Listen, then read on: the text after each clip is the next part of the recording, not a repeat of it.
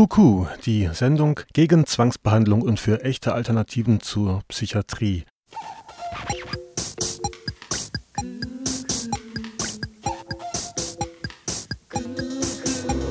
Kuku!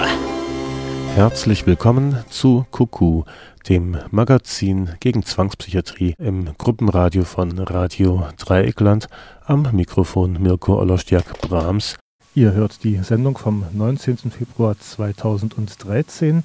Wie immer der dritte Dienstag im Monat von 16 bis 17 Uhr. Das ist die Zeit, in der ihr Kuku live im Internet auf www.rdl.de oder eben live on air auf der 102,3 oder live im Kabel auf 93,6 hören könnt. Live ist in diesem Fall etwas übertrieben. Die Sendung wurde vorproduziert, deshalb könnt ihr mich telefonisch im Moment nicht erreichen.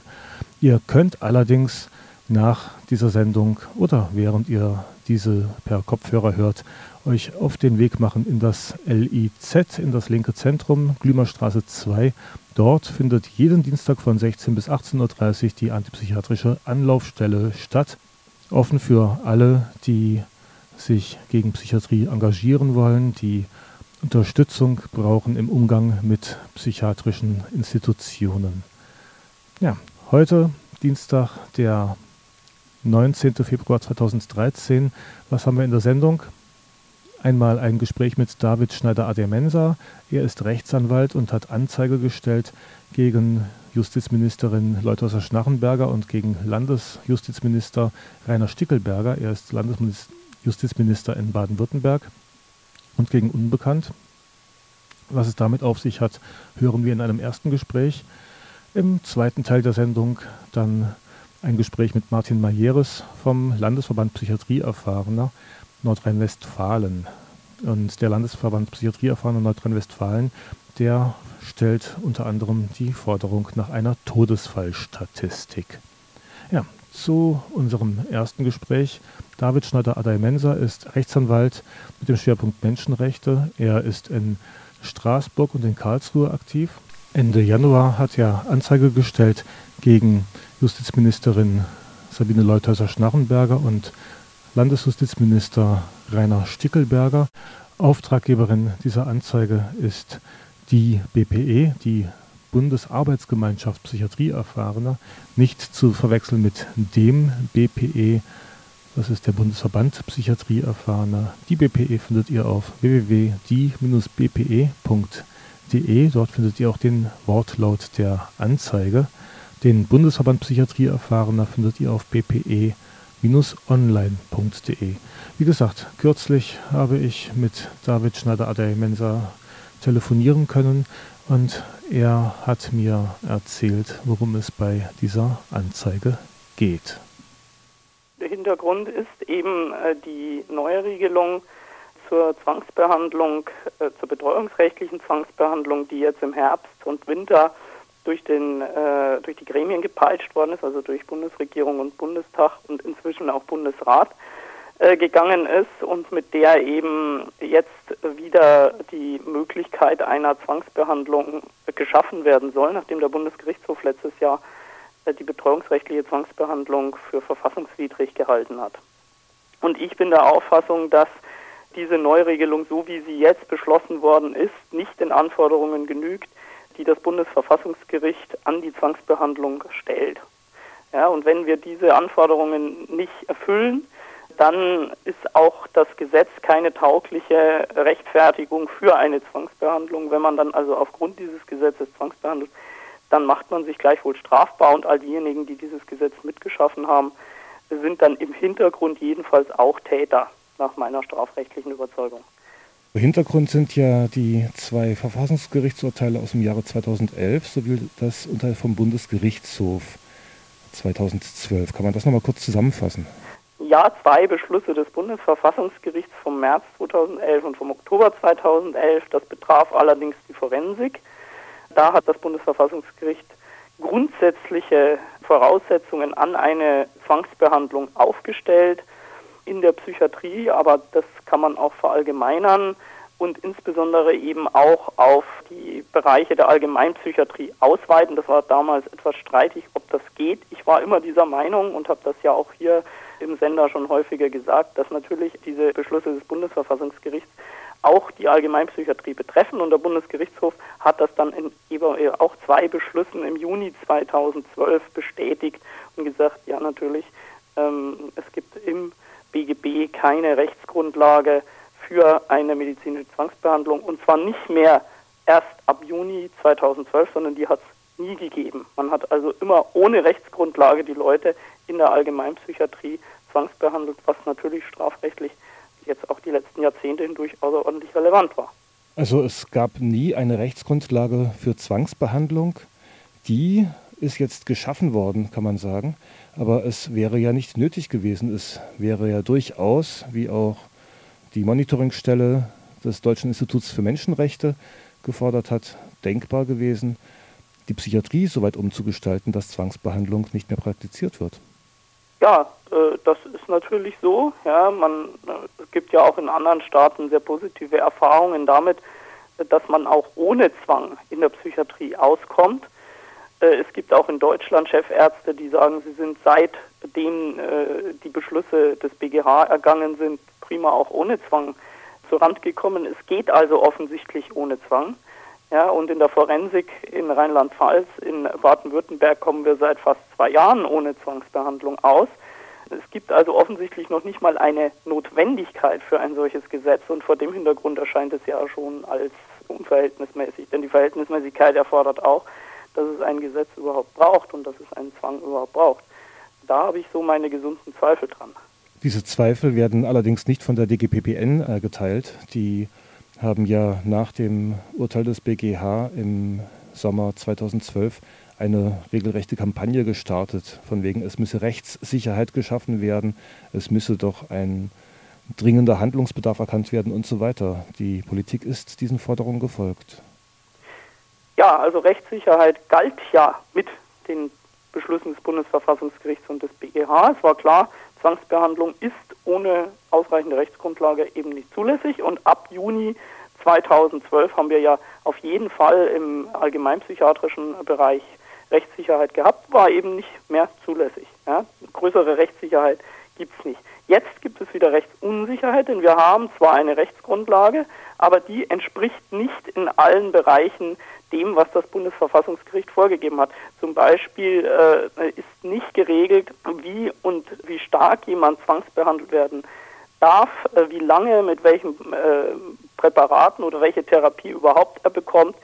Ähm, also Art, Maß und Dauer der Zwangsbehandlung müssen vorab festgelegt sein und das muss auch das, äh, die Rechtsgrundlage festlegen, dass das festgelegt sein muss. Das ist aber nicht der Fall und es fehlen auch noch eine ganze Reihe anderer Punkte in dieser Neuregelung, sodass ich diese Rechtsklarheit momentan nicht sehe, sondern ganz im Gegenteil. Wir werden äh, mit der Rechtsgrundlage jetzt mit Sicherheit irgendwann wieder beim Bundesverfassungsgericht landen. Die Anzeige geht gegen die Bundesjustizministerin und gegen den Landesminister von Baden-Württemberg. Warum gegen diesen? Der Herr Stiegelberger hat sich äh, letztes Jahr aus dem Fenster gelehnt und auf eine Neuregelung hingedrungen äh, im letzten Sommer, weil die Zustände in den deutschen Psychiatrien angeblich ganz unhaltbar geworden sind. Ich habe vorhin gesagt, dass das schlicht und ergreifend falsch ist und nicht den Tatsachen entspricht. Ähm, und wer natürlich ein solches Gesetz, das eben dann eine eigentlich gar nicht notwendige Zwangsbehandlung ermöglicht, fordert und vorantreibt, der ist für mich auf jeden Fall auch als Anstifter mit im Boot. Ja? Und das sehe ich bei Herrn Stickelberger so. Es geht ja hier nicht darum, dass man irgendjemandem helfen will mit diesem Gesetz, sondern es geht darum, dass man gegen Menschen auch weiterhin äh, zu fünf, zu sechs, zu sieben, zu acht vorgehen kann, äh, sie schlagen kann, sie freiheitsberauben kann, äh, sie eben gegen ihren Mittel mit persönlichkeitsverändernden Mitteln äh, traktieren kann. Das sind ja keine Hilfsinstrumente oder Hilfeinstrumente, die da geschaffen werden, sondern das sind ja im Grunde genommen Misshandlungs- und Foltergesetze. Die Psychiatrie oder Teile der Psychiater sprechen allerdings von behandlungsbedürftigen Krankheiten, von einer Behandlung, die einen größeren Schaden von den Patienten abwenden soll, Aber dieser größere Schaden ist meines Wissens auch nirgendwo definiert. Das ist natürlich nirgends definiert und die Krankheit ist auch, die angebliche Krankheit ist auch nirgends definiert. Also ich sehe in meiner Praxis, dass doch häufig reine Charaktereigenschaften von Menschen schon als Störung oder als Krankheit interpretiert werden, teilweise sogar kulturelle Unterschiede, wenn ich hier Menschen aus anderen Kulturkreisen habe, die dann eben ihre Kultur leben, dann interpretieren das Psychiater in Deutschland auch schon als Krankheit. Also wer da die Krankheit hat, das frage ich mich auch manchmal. Teilweise habe ich selbst auch Chefärzten bereits paranoide Ansätze diagnostiziert, sozusagen in Eigendiagnose. Bin mit dem Begriff der Krankheit sehr vorsichtig. Ne? Und deshalb ist es natürlich auch äußerst gefährlich, wenn man so schnell eine Krankheit erfinden kann, äh, das dann zum Vorwand zu nehmen, die Leute äh, in Anführungszeichen zu therapieren das äh, ist ausgesprochen gefährlich und trotz alledem, jede Therapie ist ein Eingriff in die körperliche Unversehrtheit. Ja, und damit eine Körperverletzung. Das ist inzwischen Gott sei Dank auch anerkannt. Das war früher nicht immer so. Äh, und dann äh, sind wir natürlich auch ganz schnell im Bereich des Strafrechts und das ist der Hintergrund letztlich auch für diese Strafanzeigen von mir. Angeklagt werden jetzt hier nicht die Körperverletzer, die vor Ort diese Spritzen setzen, diese Medikamente verabreichen, sondern angeklagt werden jetzt Leute auf höchster ministerieller Ebene. Ja, zumindest habe ich sie angezeigt, angeklagt. Das wollen wir mal noch abwarten. Mein Vertrauen in die deutschen Staatsanwaltschaften ist so groß nicht. Ja, die reißen immer das Maul auf, wenn es gegen den kleinen Bürger geht äh, und gegen den Kritiker geht. Aber wenn es gegen ihre äh, großkopferten Minister geht, dann äh, verschwinden sie meistens in Mauslöchern. Aber ich wollte damit zumindest eine gewisse Debatte anstoßen, weil ich auch die Leute, die sozusagen ein Organisationsunrecht verursachen, mit anprangern wollte. Und es gibt im Strafrecht seit Ende der 60er Jahre auch Theorien, äh, die äh, von klugen Strafrechtsprofessoren entwickelt worden sind, wonach eben auch ein Täter hinter dem Täter als Täter äh, bestraft werden kann, in mittelbarer Täterschaft. Und diese Konstruktion habe ich hier jetzt sozusagen angewandt, um auch die Politiker, die verantwortlichen Politiker im Hintergrund mit in die strafrechtliche Verantwortung zu nehmen. Es ist aber zu befürchten, dass dieser Prozess nicht wirklich zu einem Erfolg führt. Ja, wie gesagt, das habe ich ja schon gesagt. Ähm, wir sind natürlich innerhalb einer Systemkriminalität, die innerhalb des Systems natürlich nicht geahndet wird. Da mache ich mir auch nichts vor, äh, auch wenn Sie einen DDR-Richter angezeigt haben, ist der ja nicht verfolgt worden in der DDR. Aber wir wollen mal sehen, wie das äh, vielleicht in fünf oder zehn Jahren aussieht. Ja, äh, ich glaube schon, dass im Bereich der Psychiatrie sich ein Wandel einstellt, auch in der öffentlichen Meinung momentan und äh, dass wir dann irgendwann doch zu dem Punkt kommen, dass wir sagen, äh, was da früher gemacht worden ist, ist eigentlich hochkriminell und wir müssen das auch irgendwann juristisch aufarbeiten. Und dann sind diese Dinge, die ich jetzt zur Anzeige gebracht habe, zumindest mal aktenkundig. Ja, dann kann man die gegebenenfalls auch wieder aufgreifen. Also die Gesetze, das Gesetz, was gerade verabschiedet wurde im Betreuungsrecht und auch das Gesetz, was im Moment in Baden-Württemberg geplant ist, verstoßen nicht nur gegen die Verfassung, sondern auch gegen die UN-Behindertenrechtskonvention, heißt es zumindest vom Deutschen Institut für Menschenrechte. Dass diese Regelungen auch noch gegen vorrangiges Völkerrecht verstoßen, da äh, bin ich natürlich mit Ihnen einer Meinung. Ähm, da kommen auch noch ganz andere Instrumente zum Zug, meines Erachtens verstoßen die auch gegen die Europäische Konvention zum Schutz der Menschenrechte. Es gibt auch inzwischen bei mir eine Prüfung inwiefern das römische Statut tangiert ist und auch eine internationale strafrechtliche Verantwortlichkeit der zuständigen Politiker in Deutschland gegeben ist. Und falls ich so etwas feststelle, dann würde ich auch noch ein Verfahren nach Den Haag tragen wollen, damit die ganze Geschichte auch mal außerhalb des bundesrepublikanischen Rahmens zur Prüfung kommt. Ich habe ja manchmal den Verdacht, wenn ich die Gesetzgebung anschaue, dass Lobbyinteressen, also in dem Fall die Interessen der Pharmaindustrie, stärker gewichtet werden als Menschenrechte. Ja, es sind natürlich handfeste wirtschaftliche Interessen auch im Hintergrund, das ist völlig klar. Ja, wenn die ihre Pharmazeutika dann nicht mehr absetzen können, dann gehen ihnen Milliarden verloren. Ja, und es geht ja nicht nur um Deutschland, sondern auch in anderen Ländern wie in Frankreich, wo es Zwangsbehandlungen gibt, würde dann möglicherweise ein solcher Effekt eintreten. Also das wären ganz erhebliche Einbußen für die Neuroleptika-Industrie. diese Interessen sind wohl auch im Hintergrund der Kampagne der DGPPN und anderer äh, Interessenvereinigungen im letzten Sommer gewesen. Das ist sicher so, aber dann muss man eben gegen diese wirtschaftlichen Interessen ankämpfen. Es mag ja auch wirtschaftliche Interessen geben, äh, harte Drogen zu verkaufen, ja, aber deswegen ist es trotzdem nicht erlaubt. Und das äh, ist deswegen kein Argument. Die Wirtschaft äh, hat aber Interessen, deswegen dürfen wir die Leute weiterhin vergiften. Wie giftig die Psychopharmaka und vor allem die Neuroleptika sind, ist weithin dokumentiert. Da wird von plötzlichem Tod gesprochen, von verkürzter Lebenserwartung, von massiven körperlichen Schäden, von massiven Schäden des Nervensystems. Die Behandler scheinen das zu ignorieren. Ja, die Behandler ignorieren das teilweise, leugnen sie es auch. Also ich habe schon erlebt, dass mir Psychiater gesagt haben, das ist ein nebenwirkungsfreies Neuroleptikum. Sowas gibt es natürlich überhaupt nicht. Also nicht nur, dass überhaupt keine Aufklärung der Patienten stattfindet, bevor die solche Präparate verschrieben bekommen, sondern es werden auch absolute Falschinformationen über die Wirkung dieser Medikamente verbreitet. Und das allein ist ja schon strafrechtlich relevant. Der Arzt muss ja vollumfänglich über die Wirkungen und Nebenwirkungen eines von ihm verschriebenen Präparats aufklären. Ansonsten macht er sich wegen gefährlicher Körperverletzung mindestens strafbar. Wenn die Leute allerdings wüssten, was das Zeugs bewirkt, würden sie es ja in der Regel nicht mehr nehmen. Ja, das kommt darauf an. Wenn Sie die Wirkungen akzeptieren und auch die Nebenwirkungen, das ist sicher ein Abwägungsprozess, den jeder für sich machen muss, ja, dann kann schon sein, dass der eine oder andere sagt, na, also ich nehme das jetzt in Kauf und dass auch meine Persönlichkeit verändert wird. Ich will sie vielleicht sogar verändern und nehme das Präparat ein. Und der andere sagt halt, das äh, ist mir ein zu großer Zusatzschaden, der entsteht, also nehme ich das Präparat eben nicht ein. Ja, also das ist dann letztlich eine Einzelentscheidung, was die Menschen machen. Aber diese Einzelentscheidung sollte freiwillig und informiert stattfinden. Genau, voll aufgeklärt, aber das ist, sind eigentlich medizinische Standards. Also ein Arzt, der so etwas nicht einhält, den Patienten vor der Behandlung vollumfänglich aufzuklären, der sollte ohnehin seine Approbation verlieren.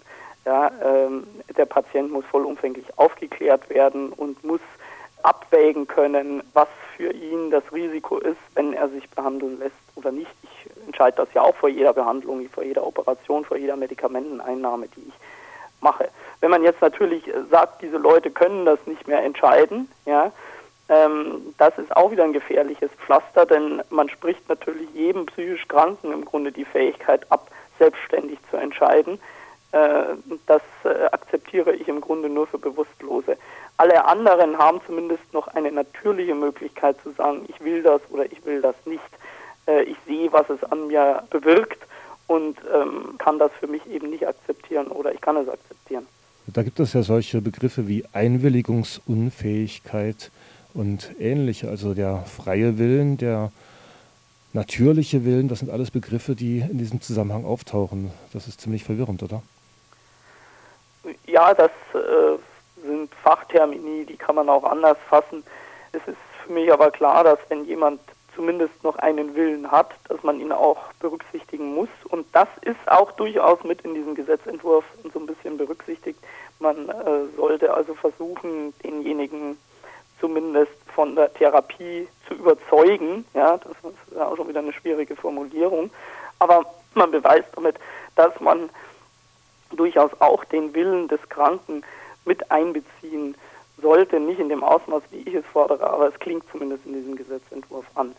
Ansonsten ist der Wille des Patienten natürlich auch immer vorab, und das haben wir schon mehrfach angesprochen, in einer Patientenverfügung äh, niederlegbar und das empfehle ich eben jedem, das eben in einem Zustand zu machen, in dem man unstreitigerweise weiß, was man will und was man nicht will. Äh, da kommt man dann auch in einer Behandlungssituation nicht drum herum als Arzt. Das muss man dann einfach auch respektieren. Also eine Patientenverfügung, am besten auch eine Patientenverfügung mit eingebauter Vorsorgevollmacht, wie es zum Beispiel die BAT-Verfügung oder auch die Bochumer Willenserklärung sind, sind im Moment eigentlich die einzigen Möglichkeiten, sich gegen Zwangsbehandlung zu schützen. Momentan kann man sagen, ist das die einzige Möglichkeit, denn wenn Sie mal in der Situation sind, dass Sie psychiatrisiert werden, ja, dann ähm, sind sie halt in der Situation, dass der Arzt sagt, der kann das nicht selbst beurteilen. Das ist dann eine Standardeinschätzung. Und deswegen geht es eigentlich nur mit dieser von Ihnen ja auch angesprochenen Patientenverfügung und Vollmacht. Aber es gibt auch da Kliniken und Ärzte, die sich darüber hinwegsetzen. Ja, das ist aber natürlich klar kriminell. Ja, also die Patientenverfügung ist zu berücksichtigen und wer das nicht tut, ist ein Fall für äh, hinter Gitter. Ja? Also das ist äh, schwere Kriminalität. Und das ist so. Baden-Württemberg, also die Landesregierung in Baden-Württemberg, die möchten einen Passus in das neue Gesetz einbauen, das hier geplant ist, die die Patientenverfügung teilweise aushebeln soll. Mir ist jetzt die baden-württembergische, äh, also die Projekte sind mir jetzt nicht im Einzelnen bekannt. Da geht es ja um die forensische Zwangsbehandlung. Ein Passus, der die Patientenverfügung aushebelt, wäre schon deshalb verfassungsrechtlich nicht möglich, weil der Bund insofern abschließende Regelungen getroffen hat im BGB zur Patientenverfügung und Baden-Württemberg und damit die Länder äh, da keinen großen Handlungsspielraum mehr hätten. Also eine solche äh, Regelung würde mit Sicherheit auch wieder in Karlsruhe kassiert werden, einfach aus kompetenzrechtlichen Gründen. Das Thema Psychiatrie beschäftigt Sie jetzt schon länger. Wie kam es dazu? Ja, das äh, hat sich so ergeben, nicht? nachdem ich den Fall des Herrn im Pfalzklinikum von meinem Kollegen geerbt habe, der den nicht bearbeiten wollte. Äh, da ging es darum, dass ein Herr eben kein Suprexa nehmen wollte und äh, ich mich bereit erklärt habe, das mit ihm auch durchzufechten. Die unteren Instanzen uns da aber nicht recht gegeben haben und wir dann eben zum Bundesverfassungsgericht gegangen sind und mal einen Grundsatzfall produziert haben, in dem das Bundesverfassungsgericht dann eben auch gesagt hat, er muss das nicht nehmen und Zwangsbehandlung ist nur unter ganz engen Voraussetzungen möglich, die das Bundesverfassungsgericht dann eben da in diesem Beschluss auch aufgestellt hat. Und nach dieser Grundsatzentscheidung bin ich hier natürlich stark frequentiert worden mit entsprechenden Folgefällen, sodass ich mich eben schwerpunktmäßig inzwischen mit dem Thema beschäftige, was auch manchmal sehr anstrengend ist. Sie sagten, ein Kollege hat den Fall nicht angenommen. Das hört man häufiger, oder? Ja, das hört man durchaus. Ähm, hat halt gesagt, äh, der Mandant soll das mal ausprobieren, das Zyprexa, ja. Äh, und da habe ich gesagt, nee, das kommt nicht in Frage. Äh, wenn er das nicht will, dann kann man ihm das auch nicht aufs Auge drücken. Und dann hat der Kollege eben gesagt, ja, dann äh, bearbeitest du halt den Fall, in diesem Punkt jedenfalls, auf eigene Kappe. Und es gibt natürlich in der Tat ganz viele Verteidiger, die sagen, lassen Sie sich mal behandeln, dann kommen Sie schneller wieder aus der Forensik raus. Was allerdings eine Milchmädchenrechnung ist und keineswegs immer so zutrifft. Viele Patienten haben das Gefühl, dass dieses psychiatrische System so übermächtig ist, dass man dagegen kaum ankommen kann. Sie haben jetzt das Gegenteil gezeigt. Na, sagen wir mal so, steht der Tropfen hüllt den Stein. Wenn wir da noch weitermachen in den nächsten Monaten, in den nächsten Jahren, dann werden wir mit Sicherheit irgendwann auch dieses äh, dicke Brett durchbohren. Wir sind da noch lange nicht durch. Man muss da einfach Zähigkeit beweisen. Und äh, dann bin ich sicher, dass sich auch etwas wandelt, denn ich sehe eben auch, dass innerhalb der Psychiatrie es durchaus Ärzte gibt, die inzwischen ins Zweifeln geraten. Auch Chefärzte, die äh, mir sagen, ähm, ja, das ist eigentlich richtig, man kann die Leute im Grunde nicht zu einer Therapie zwingen. Man soll eine Therapie bringen, wo der Patient kein Vertrauen weder in die Therapie noch in den behandelnden Arzt hat. Das kann ja schon aus psychologischen Gründen keinen Erfolg haben.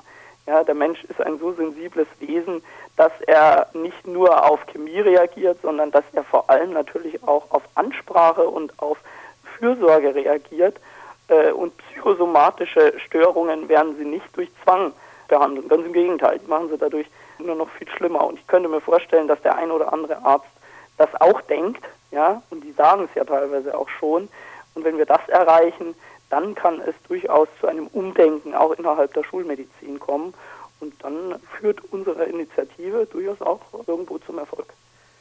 Im Moment sieht es ja so aus, dass die Politik die Gelder so verteilt, dass eher das Zwangssystem gefördert wird als ein Konzept der wohlwollenden Begleitung und der menschlichen Zuwendung. Ja, das wäre das Optimale, wenn das so wäre, aber das ist eben leider nicht so. Ähm, natürlich gibt es Hausärzte, die sich fürsorglich um ihre Patienten kümmern, aber im Psychiatriebereich ist es doch häufig so, dass die Ärzte keinen Gesprächsbedarf mit ihren Patienten sehen, dass sie nur ihre vorgefertigten Schemata schulmedizinischer Art kennen. Äh, wir geben jetzt mal so und so viel von diesem und jenem Neuroleptikum und wenn das nicht anschlägt, dann probieren wir halt ein anderes aus oder erhöhen die Dosis. Also eine relativ wenig patientenorientierte Behandlung, die die Leute da erfahren und auch eine sehr unpersönliche Art des Umgangs mit dem Patienten das ist eigentlich nicht das, was ein Patient von einem Arzt erwartet. Und ich glaube, da muss die Medizin auch noch stark umdenken. Aber das Vergütungssystem, das geht ja auch in die Richtung, dass eher eine medikamentöse oder gar eine Stromstoßbehandlung finanziert und honoriert wird als Zeit und Personal. Ja gut, das ist dann, da müssen sich dann natürlich einfach auch die Finanzierer mal fragen, ob sie sich das weiterhin leisten wollen. Ich meine, das ist ja auch nicht ganz billig, die Leute mit Neuroleptika zu behandeln und mit äh, anderen Dingen. Das ist möglicherweise sogar teurer als eine persönliche zuwendende Behandlung. Wenn Sie sich angucken, was die Allgemeinärzte verdienen, das ist ein Bruchteil dessen, was die äh, Psychiatrieärzte in den Krankenhäusern verdienen. Also da äh, weiß ich nicht, ob das unbedingt so günstiger für die Versicherer ist, wenn man äh, diese doch hammerharten Behandlungen, die eigentlich keine Behandlungen, sondern Misshandlungen sind, mitfinanziert. Im Übrigen machen sich die Versicherer dann natürlich auch mitschuldig an diesen Menschenrechtsverletzungen. Ähm, es gibt ja Menschen, die auch durch Missverständnisse und ohne Krankheitssymptome überhaupt zu zeigen oder wahrzunehmen in Behandlung kommen, diagnostiziert werden. Das heißt also, es kann jeden treffen. Es kann prinzipiell in der Tat jeden treffen. Man sollte natürlich sich strategisch möglichst, ähm, sag ich mal, praktisch verhalten, damit man sozusagen den Problemen da schon mal vorab aus dem Weg geht, dass das nicht immer äh, geht und dass jemand eben auch mal ausflippt und ausflippen können muss, äh, ist auch klar. Und äh, sollte man tatsächlich in die Mühlen der Psychiatrie geraten, dann empfehle ich in der Tat vorab zunächst die Patientenverfügung und die Vorsorgevollmacht zu errichten. Ich empfehle auch dann mit Psychiatern nicht zu sprechen, denen möglichst keine Informationen von sich und aus dem persönlichen Leben an die Hand zu geben, denn das werden diese Leute sofort psychologisch verdrehen und dann einfach sich sehr schnell an einen fachkundigen Anwalt zu wenden. Es gibt inzwischen schon auch einige Kollegen, die das betreiben, dieses Feld um da ganz schnell Hilfe zu holen. Je weniger Informationen Sie an die Psychiater geben, umso besser ist es. Ähm, jedenfalls dann, wenn Sie noch keine psychiatrische Vorgeschichte haben. Ein großer Bereich, der selten wahrgenommen wird, sind die Alten- und Pflegeheime. Also auch dort werden massiv Neuroleptika eingesetzt bei Menschen mit Alzheimer, bei Menschen mit Demenz, einfach nur um die Wirkung auszunutzen, dass die entsprechenden Personen leichter zu handeln sind. Das ist auch ein Thema, das selten berücksichtigt wird bisher. Das ist richtig. Ich habe auch schon Fälle in Alten- und Pflegeheimen gehabt, wo die Menschen mit Neuroleptika behandelt worden sind, wobei es eine Tendenz gibt, die Psychiatrisierung der Gesellschaft auszuweiten. Auch die Demenz wird inzwischen als psychische Erkrankung definiert. Und dann kann man natürlich ganz normal auch die Psychopharmaka gegen diese Leute einsetzen, wenn man sagt, die sind ja auch psychisch krank, wenn sie demenzkrank sind. Aber man muss natürlich schon eine Grenze ziehen. Nicht alles, was irgendwie innerlich krank äh, oder innerlich gestört oder die innerlichen gesundheitlichen Abläufe stört, ist auch gleich eine psychische Erkrankung. Und auch nicht jede geistige Erkrankung ist eine psychische Erkrankung. Da wird einfach überhaupt nicht mehr differenziert, damit man über einen Kamm geschoren dann eben mit seinen Einheitsbehandlungen mittels äh, chemischer Keule agieren kann. Neuroleptika helfen nichts gegen Demenz oder gegen Vergesslichkeit oder gegen Verwirrung. Sie fördern das ja noch. Wie die darauf wirken, das ist nochmal eine ganz andere Sache. Also Medikamente wirken und Neuroleptika wie alle anderen Medikamente auch sehr unterschiedlich in bestimmten unterschiedlichen Krankheitsbildern. Bei den Menschen völlig unterschiedlich. Jeder reagiert anders auf Medikamente. Ich zum Beispiel reagiere sehr empfindlich auf Medikamente. Ähm, also das ist von Fall zu Fall ganz, ganz, ganz verschieden. Es geht, wie gesagt, nur darum, eben diese Einheitsbehandlung durchzusetzen. Und deswegen weitet man in der Tat die Definition der psychischen Störung oder der psychischen Erkrankung äh, für meine Begriffe äh, massiv aus und überdehnt den Begriff total. Die Diskussion ist in der breiten Öffentlichkeit leider noch nicht angekommen. Ja, naja, sie kommt so langsam auch in der Öffentlichkeit an. Es ist allerdings auch eben ein Thema, wo viele Menschen meinen, dass es sie da überhaupt nicht betroffen sind. Ja. Spätestens wenn sie dann aber mal untergebracht werden, dann sind sie plötzlich betroffen und dann kommt ihnen plötzlich, hoppla, das ist ja doch ein Thema im Grunde genommen für jedermann. Es besteht natürlich in Deutschland, und das ist wohl auch mentalitätsbedingt, ein besonderer Anpassungsdruck. Ja, die Deutschen sind Meister in Anpassung, sodass sie denken, wenn ich mich jetzt zur Unkenntlichkeit anpasse, dann passiert mir schon nichts. Das ist in anderen Kulturen Gott sei Dank anders. Aber das führt in Deutschland natürlich dazu, dass die Leute eben sagen, dann bin ich auch von dem Thema Psychiatrie nicht betroffen. Denn wie gesagt, wenn ich mich da anpasse und nicht auffalle, dann werde ich sicherlich auch nicht in eine solche Situation geraten, dass ich mal irgendwo psychiatrisiert werde. Es kann aber jeden treffen. In jeder Lebenslage gibt es bei jedem Menschen mal Stresssituationen, mal Depressionssituationen, mal Situationen, wo man eben down ist und das nutzen Psychiater, wenn sie es denn merken, dann sofort aus. Also es ist ein breites Thema im Grunde genommen für jedermann. Sagt David Schneider-Adai-Mensa, Rechtsanwalt in Karlsruhe und in Straßburg. Ihr findet seine Internetseite unter www.schneider-adai-mensa.eu. Wie das jetzt buchstabiert wird, erspare ich euch. Ihr könnt in Kürze auch auf www.rdl dann den Link zu ihm finden.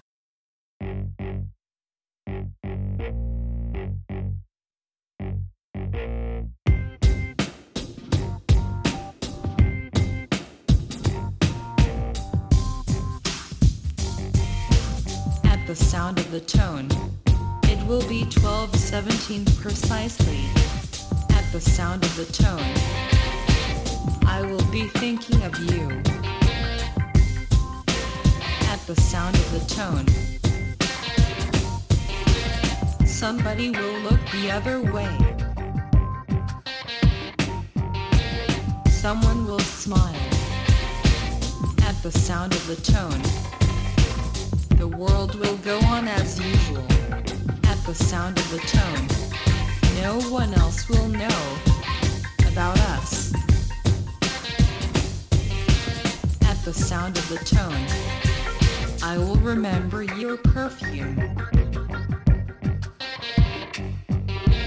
At the sound of the tone, someone will do their dry cleaning. At the sound of the tone, I will be far away. At the sound of the tone, there will be the sound of a tone. At the sound of the tone, things will change things will stay the same.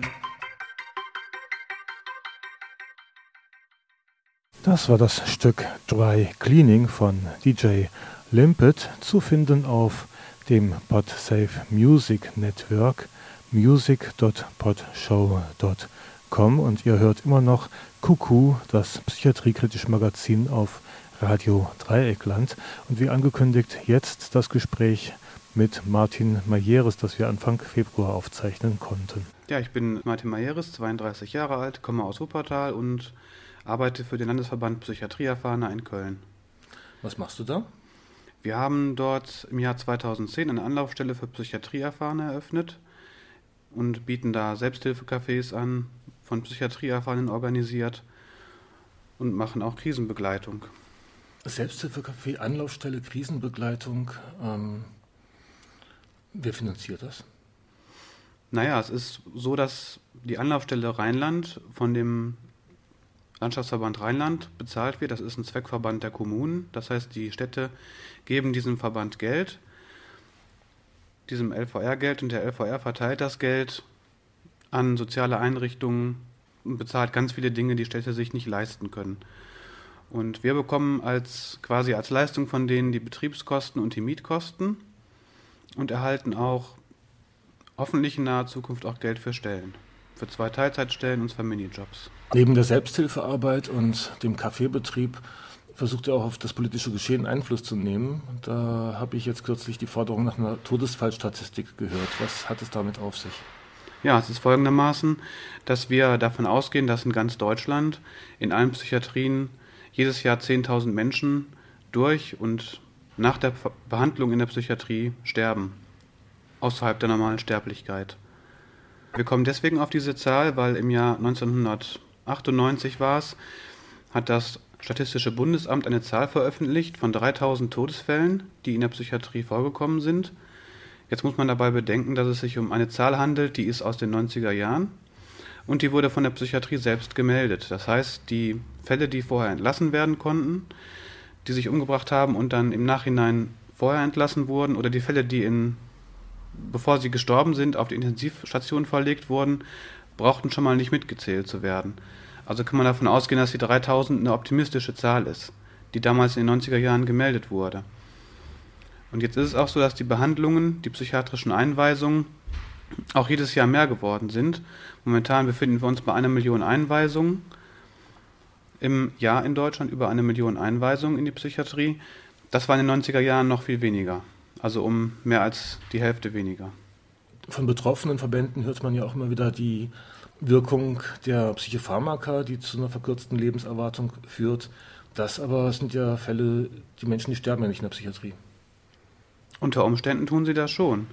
Also es gibt ja Fälle, wo Menschen ins Haldurdelia kommen, weil sie bis oben hin abgefüllt sind mit den Neuroleptika und auch durchaus auf den Stationen versterben.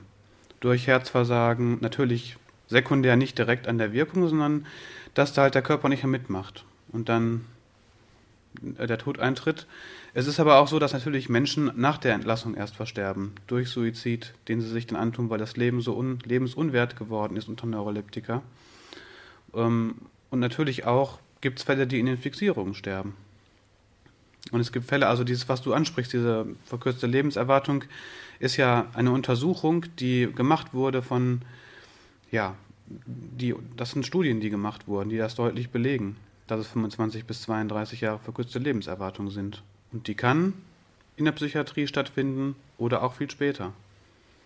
Bei diesen Studien, da wurde ja auch einiges rausgerechnet, also zum Beispiel die eklatant hohe Selbstmordrate nach der Ersteinweisung, die wurde da bei dieser Studie gar nicht berücksichtigt. Auch diese Selbstmorde sind ja zum Teil Folge der Behandlung.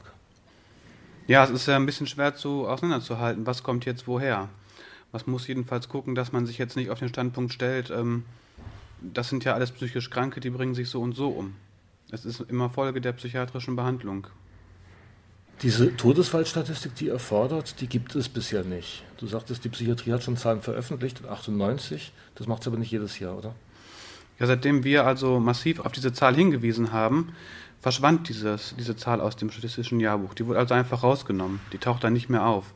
Es ist aber so, dass die, ähm, dass die Regierung, oder ich gehe davon aus, dass die Regierung oder auch die einzelnen Krankenhäuser, die einzelnen Psychiatrien schon noch zählen, wer verstirbt. Nur dass diese Zahlen irgendwo, die werden natürlich nicht öffentlich gemacht. Und es ist unser Ziel, dass wir auch diese Zahlen jetzt mal so insgesamt bekommen, dass es auch mal einfach gezählt wird. In dem Jahr sind so und so viele Menschen verstorben dass man es einfach mal hat. Und mit diesen Zahlen wird immer oft gesagt, ja, es müsse erstmal interpretiert werden, was da gezählt wurde. Ähm, kann man eigentlich relativ leicht erkennen, dass man da nicht von einem Hilfesystem sprechen kann, sondern von einem System, was den Leuten schadet und was auch jemand wissen muss, der in die Psychiatrie geht. Das ist unser Ziel. Es ist ja vor kurzem ein Gesetz verabschiedet worden, das die Zwangsbehandlung unter Betreuung neu regelt in der minimalen Debatte, die es vorher gab, also es gab, gab eigentlich keine wirkliche Debatte, das mhm. wurde im Schnellverfahren durchgejagt, aber da gab es von Psychiaterseite oder von Seiten der DGPPN die Argumentation, die sich dann auch im Gesetz niedergeschlagen hat, dass man den Menschen zu seinem Wohle behandelt und dass die Behandlung eben noch schlimmere Schäden abwenden soll. Erstmal wurden ja Vorgaben gemacht, wenn ein neues Gesetz gemacht werden sollte, was auch keine Voraussetzung war. Die Psychiatrie wollte ein Zwangsbehandlungsgesetz. Und ähm, es ist gar nicht klar definiert, was diese Schäden denn sein sollen, die da zu erwarten sein könnten. Das ist auch niemals klar definiert worden. Deswegen ist diese Argumentation, was sollen das für Schäden sein, die da zu erwarten sind, relativ haltlos. Im Gesetz heißt es aber auch, dass der Nutzen den Schaden überwiegen soll. Das heißt nicht nur, dass der Nutzen den Schaden überwiegen soll, es heißt auch, dass dieser Nutzen eindeutig nachgewiesen werden muss. Das heißt, es müsste eigentlich eine ausführliche, nachvollziehbare Dokumentation erstellt werden vor der Zwangsbehandlung, um sie zu rechtfertigen. Und wenn man bedenkt, dass die Neuroleptika lebensverkürzend sind, dass sie auch zum sofortigen Tod führen können und dass sie mit so erheblichen gesundheitlichen Risiken verbunden sind, die darauf gerichtet sind, den Kern der Persönlichkeit zu verändern, ähm, wird es sich regelmäßig nicht beweisen lassen, dass da ein größerer Nutzen sein würde bei den Gesundheitsschäden, die bei Neuroleptika zu erwarten sind. Sobald dieses Gesetz wirklich endgültig veröffentlicht wird, ist ja die Gefahr wieder sehr groß, in der Psychiatrie zwangsbehandelt zu werden. Die Gefahr ist sehr groß. Man darf eine Sache nicht vergessen. Es war in der Vergangenheit so, bevor dieses Gesetz gekommen ist, dass ähm, die Zwangsbehandlung unterstellt wurde. Also die wurde einfach gemacht. Im Gesetz stand nämlich nicht drin, dass zwangsbehandelt werden darf unter Betreuung. Das wurde einfach gemacht. Und das, der Bundesgerichtshof und das Bundesverfassungsgericht haben gesagt, das steht da nicht eindeutig drin. Ähm, man kann auf, auf Grundlage der, der bisherigen oder bisher bestandenen Gesetze eigentlich nicht zwangsbehandeln. Es wurde trotzdem gemacht. Jetzt wäre eigentlich die Chance gewesen, von der Zwangsbehandlung wegzukommen als Psychiatrie. Und die Gefahr, nochmal jetzt in Zwangsbehandlung zu geraten, ist relativ groß. Doch, das kann man so sagen. Mhm. Was kann man dagegen tun?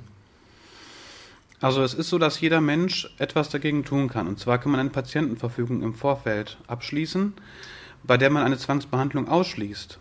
Oder wo man sagt, ich möchte nur auf eine bestimmte Art und Weise behandelt werden. Und diese Patientenverfügung ist rechtsverbindlich. In Baden-Württemberg wollen Sie ja sogar das aushebeln, dass also eine Patientenverfügung in bestimmten Fällen nicht mehr gilt. Das, das ist richtig, dass man das versuchen möchte. Es ist allerdings so, dass dieses Gesetz relativ stark ist und dass wir davon ausgehen, dass es sich nicht einfach so aushebeln lässt, dass man eine bestimmte Personengruppe, nämlich die Menschen, die als psychisch krank hingestellt werden, dass diese Personengruppe keine Patientenverfügung machen dürfte. Aus welchem Grund soll sie das nicht tun? Also es ist sehr, ähm, sehr merkwürdige Argumentation, die da fortgeführt wird mit, mit Behandlungsnotwendigkeit. Das ist die gleiche Argumentation.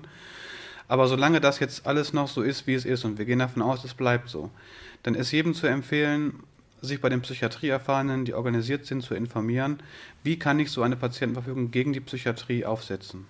Da gibt es auf eurer Seite der Psychiatrie-erfahrene-nrw.de unter Juristisches mehrere Möglichkeiten und auch Hinweise, wie das funktioniert.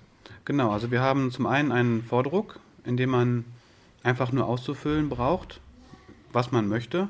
Wer ist die Vertrauensperson, welche Behandlung will ich, welche will ich nicht. Und es gibt dazu noch äh, Erklärungen, wie es am besten zu formulieren ist und was man tun kann, um diese Patientenverfügung noch ein bisschen sicherer zu machen. Da gibt es Möglichkeiten, zum Beispiel, dass man sich von seinem Psychiater bescheinigen lassen würde. Der, derjenige war zum Zeitpunkt der Verfassung der Patientenverfügung vollkommen geschäftsfähig. Oder man lässt es eintragen bei der Bundesnotarkammer, dass man eine Patientenverfügung hat. Und das sind so kleine Sachen, die man machen kann, um die Patientenverfügung noch etwas sicherer zu machen, weil die Psychiatrie anfangen wird, das zu kritisieren. Ja, der war gar nicht in der Lage, das zu verfassen, als er es gemacht hat. Die ist gar nicht wirkungsvoll, die Patientenverfügung. Da muss man mit rechnen, dass das passieren wird. Aber es ist, wenn man, das, wenn man da darauf bestehen bleibt, auf jeden Fall das beste und wirkungsvollste Mittel, um für sich selbst die Zwangsbehandlung auszuschließen. Also eine Patientenverfügung, da gibt es eine eingebaute Vorsorgevollmacht, da ist für viele Leute das Problem, dass sie gar nicht wissen, wen können sie vertrauensvoll einsetzen. Also wenn Verwandte und das Umfeld einem zu einer Behandlung gerät, dann werden die eventuell auch dem Psychiater zustimmen, wenn ich die einsetze. Das muss man sich vorher sehr gut überlegen, wen man da als Vertrauensperson oder als Bevollmächtigten benennt. Das ist leider ein großes Problem bei Menschen, die sehr einsam sind oder die nur mit Leuten zusammen sind, die ihnen zur Behandlung raten. Da muss man tatsächlich einen Weg finden, dass jemand das macht, dem man vertrauen kann und der auch im Fall der Fälle kommen würde und sagen würde, ich möchte, dass diese Patientenverfügung eingehalten wird. Das ist eine Hürde, die muss man noch nehmen, selber und persönlich. Dass die Gesetzgeber jetzt die Menschen schützen vor psychiatrischer Behandlung, ist in absehbarer Zeit nicht zu erwarten. Naja, also die Gesetzgeber tun ja so, als wenn sie die Psychiatrie erfahrene vor Zwangsbehandlung schützen würden, indem sie da so soll man sagen, Pseudo-Hürden aufgebaut haben, die vor einer Zwangsbehandlung nur im äußersten Notfall, diese nur im äußersten Notfall zulassen würde. Das heißt, man hat immer argumentiert mit der Sache, es soll bloß eine Randgruppe Psychiatrieerfahrener zwangsbehandelt werden. Dass diese Randgruppe Psychiatrieerfahrener aber nachher ähm, die Zwangsbehandlung wieder zur Alltäglichkeit werden lässt, das, das ist eigentlich abzusehen, dass es so weit kommt. Und der Gesetzgeber wird uns davor nicht schützen. Wir müssen es selbst tun.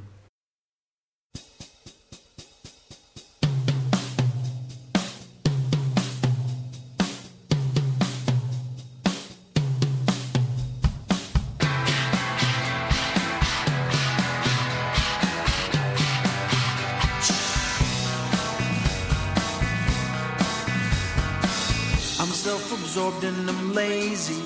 It feels good being somebody else. There's nobody left to tell me I'm crazy. See how they run, see how they run. Under God I look at you and I laugh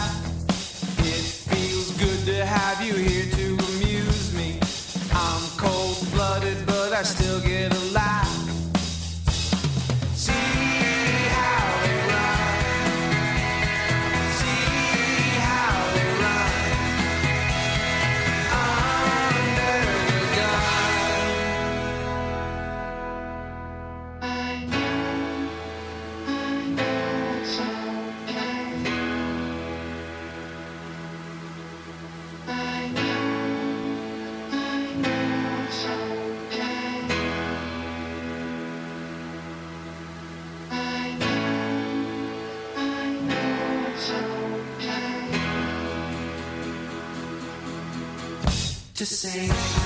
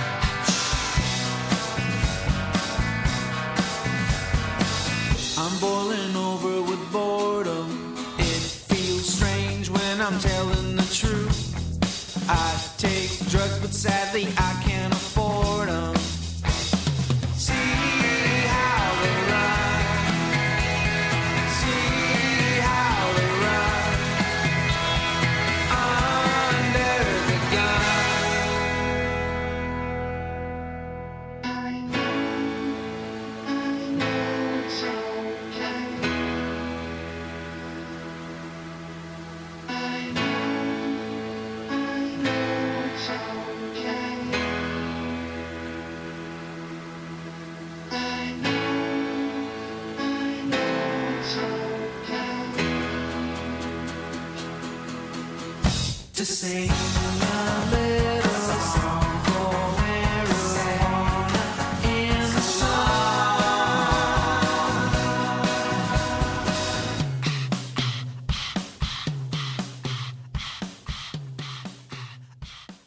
war das Stück Feels Good Being Someone von Dios Malos. Und weiter hier in der Sendung Kuku Magazin gegen Zwangspsychiatrie mit dem Interview mit Martin Majeres vom Landesverband Psychiatrie Erfahrener Nordrhein-Westfalen. Du hattest eingangs erwähnt, dass ihr auch Krisenbegleitung macht. Was kann man sich darunter vorstellen? Ja, also es ist ja so, dass jetzt auch, dass man auch davon ausgeht, dass Psychiatrieerfahrene oder Menschen, die in seelischen Krisen sind, immer einen Psychiater bräuchten. Und wir machen seit, die Kollegen in Bochum machen das schon sehr lange, die machen das seit über 15 Jahren, Krisenbegleitung durch menschliche Zuwendung. Und das zeigt an vielen Stellen, wir hatten letztes Jahr in 2012 hatten wir elf Krisenbegleitungen, ähm, das zeigt, dass die Menschen das auch ohne Psychiater schaffen. Das heißt nicht, dass sie es ohne Psychopharmaka schaffen, aber sie schaffen es ohne diese selbsternannten Experten, ihre Probleme zu lösen und wieder in eine Situation, einen Zustand zu kommen, wo sie vernünftig weiterleben können. Das heißt nicht, dass sie es ohne Psychopharmaka schaffen. Wo kommen dann die Psychopharmaka her, wenn der Psychiater nicht dabei ist? Naja, es gibt die Möglichkeit, dass der Psychiatrieerfahne, der in der Krise ist, selbst zu seinem Psychiater geht und sich Tabletten aufschreiben lässt. Ja, es ist natürlich weiterhin ungenommen, dass jemand, der in der Krise ist, seinen Psychiater aufsucht. Ähm, und es kann auch sein, dass jemand ähm, Notfallmedikamente zu Hause hat, die er mitbringen kann. Es kommt aber auch vor, dass Menschen ohne Psychopharmaka ihre Krise durchstehen. Das kommt vor. Dreh- und Angelpunkt bei der Krisenbewältigung, gerade bei Psychosen, die ja Verrücktheitszustände sind, die besonders viel Energie mit sich bringen, ist es ganz wichtig, dass die Menschen wieder in einen regelmäßigen Schlafrhythmus kommen. Der Dreh- und Angelpunkt ist der Schlaf, dass der wiederhergestellt wird und damit wird sich Stück für Stück die Verrücktheit auch zurückbilden. Psychopharmaka aber als Dauermedikation, ähm, das wird ja auch vielen ähm, Patienten empfohlen, dass auch nach der Entlassung die Substanzen möglichst jahrelang weitergenommen werden sollen. Mhm. Das wird behauptet. Äh, man behauptet, es sei eine, sei eine Prävention vor Psychosen oder vor Verrücktheit. Das äh, ist ja auch, wenn man eine Erkältung hat, nicht so, dass man dann präventiv Erkältungsmittel nimmt, um keine Erkältung zu bekommen. Es ist ja auch so, dass die Menschen trotz Psychopharmaka, zwei, drei verschiedenen, wieder in solche Zustände kommen. Also das ähm, schützt überhaupt nicht. Und das Problem, was man hat, wenn man eigentlich die ganze Zeit hochdosiert Psychopharmaka nimmt, ist, wenn ich dann in eine Psychose komme oder eine Verrücktheit und habe die ganze Zeit ganz viel genommen, wie viel muss ich denn noch nehmen, um dann runterzukommen? Wie viel muss ich dann noch oben drauf packen auf die hohe Dosis, um dann einen Zustand zu erreichen, wo ich mich beruhige? Das heißt, je mehr man jeden Tag nimmt, desto größer ist das, was ich in der Krise reinstecken muss. Umso mehr muss ich reinstecken. Ein Psychopharmaka muss ich nehmen, um mich beruhigen zu können. Wenn ich aber relativ wenig nehme, brauche ich auch relativ wenig Psychopharmaka, um wieder runterzukommen. Hm. Unabhängig also, davon, dass es noch lebensgefährlich und äh, krankmachend ist, Neuroleptika in hohen Dosen zu nehmen. Hm.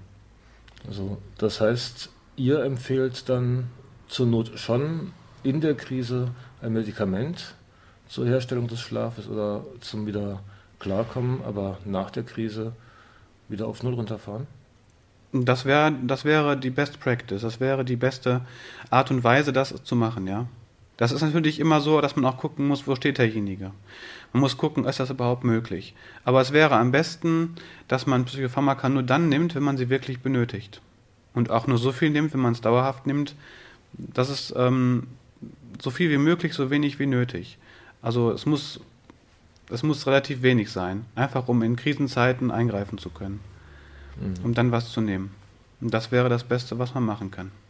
Also ich weiß auch von Menschen, die komplett ohne Psychopharmaka ihre Krisen durchgestanden haben, die dann auch irgendwann ihren Schlaf wiedergefunden haben.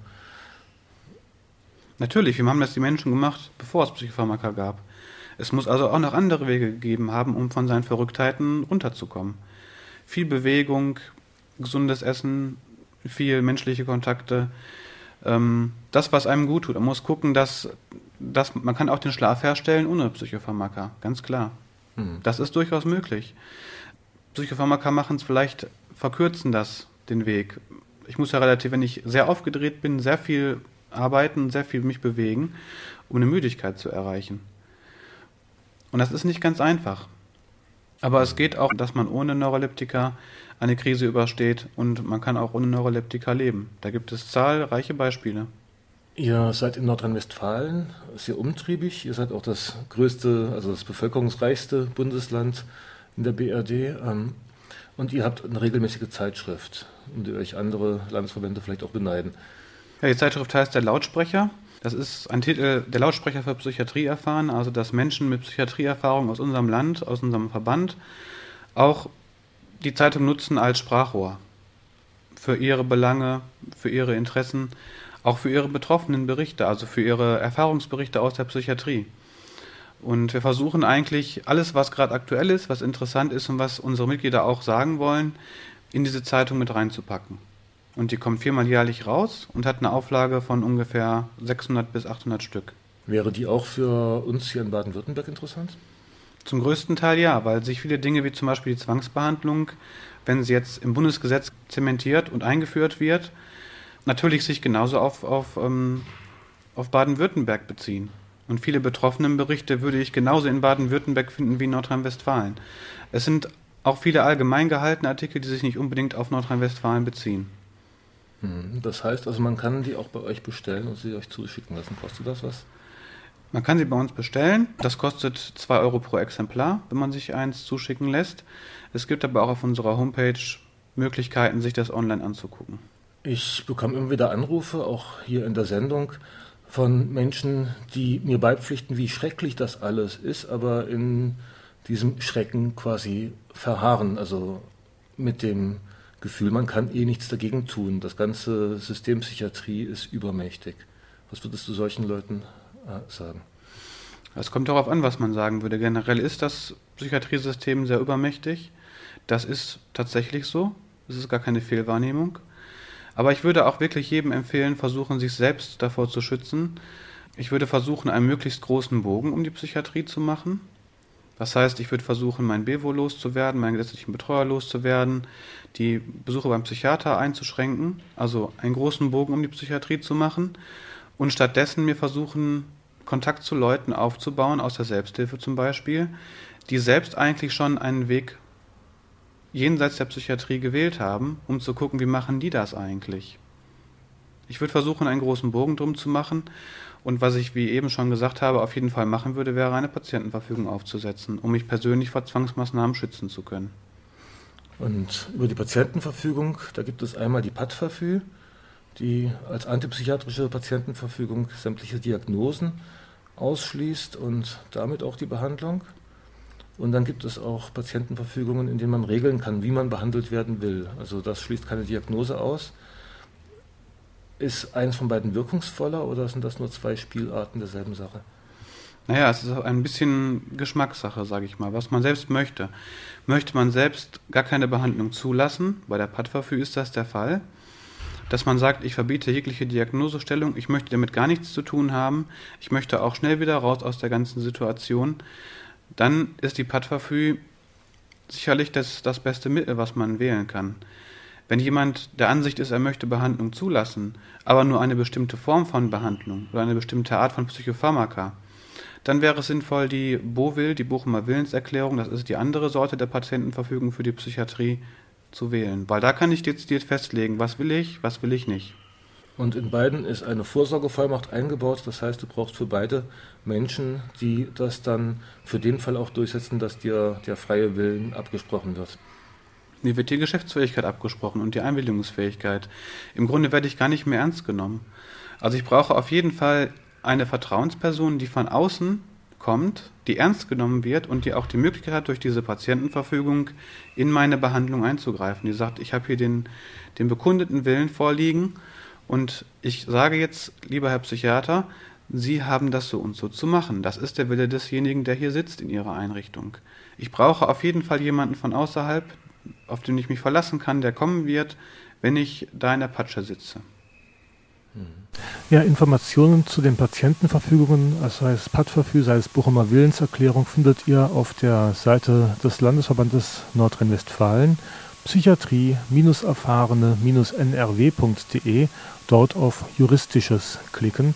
Ihr könnt aber auch einfach dienstags vorbeikommen in Freiburg in der Glümerstraße 2 in der antipsychiatrischen Anlaufstelle. Auch dort gibt es Informationen zu Padverfü oder Bochumer Willenserklärung. Demnächst soll in Freiburg auch eine Veranstaltung stattfinden. Ich freue mich sehr, dass, dass ihr mich eingeladen habt und ich hoffe, dass einige Menschen das hören, was wir jetzt hier besprochen haben und hoffe, dass viele Menschen es schaffen, ja, vom System Psychiatrie unabhängig zu werden, sich davon zu befreien und ja, hoffentlich ein Leben führen, was selbstbestimmt und möglichst frei ist. Diesen Wünschen von Martin Majeres vom Landesverband Psychiatrie erfahrene Nordrhein-Westfalen schließe ich mich an. Das war Kuku, Sendung gegen Zwangspsychiatrie auf Radio Dreieckland. Und ihr könnt uns erreichen, entweder per Mail zwischen den Welten at web.de, zwischen den Welten in einem Wort at web.de zwischen den Welten.web.de oder eben per Post Kuku im Gruppenradio CO Radio Dreieckland Adlerstraße 12 79098 Freiburg. Zu guter Letzt gibt es auch eine Telefonnummer, dort könnt ihr eine Nachricht hinterlassen in Freiburg 0761 3848380. Wer eben mit uns hier Kontakt aufnehmen möchte, beziehungsweise wer auch seine Erfahrungen mit Psychiatrie, seien sie gut, seien sie schlecht, seien sie als Patient oder als Behandler, als Pfleger, als Angehöriger, wer seine Erfahrungen mit uns teilen möchte, 0761 3848 380 dort auf den AB sprechen, wir rufen dann zurück. Das war Kuckuck, am Mikrofon war Mirko Ollerstück-Brahms. Viel Spaß mit dem weiteren Programm.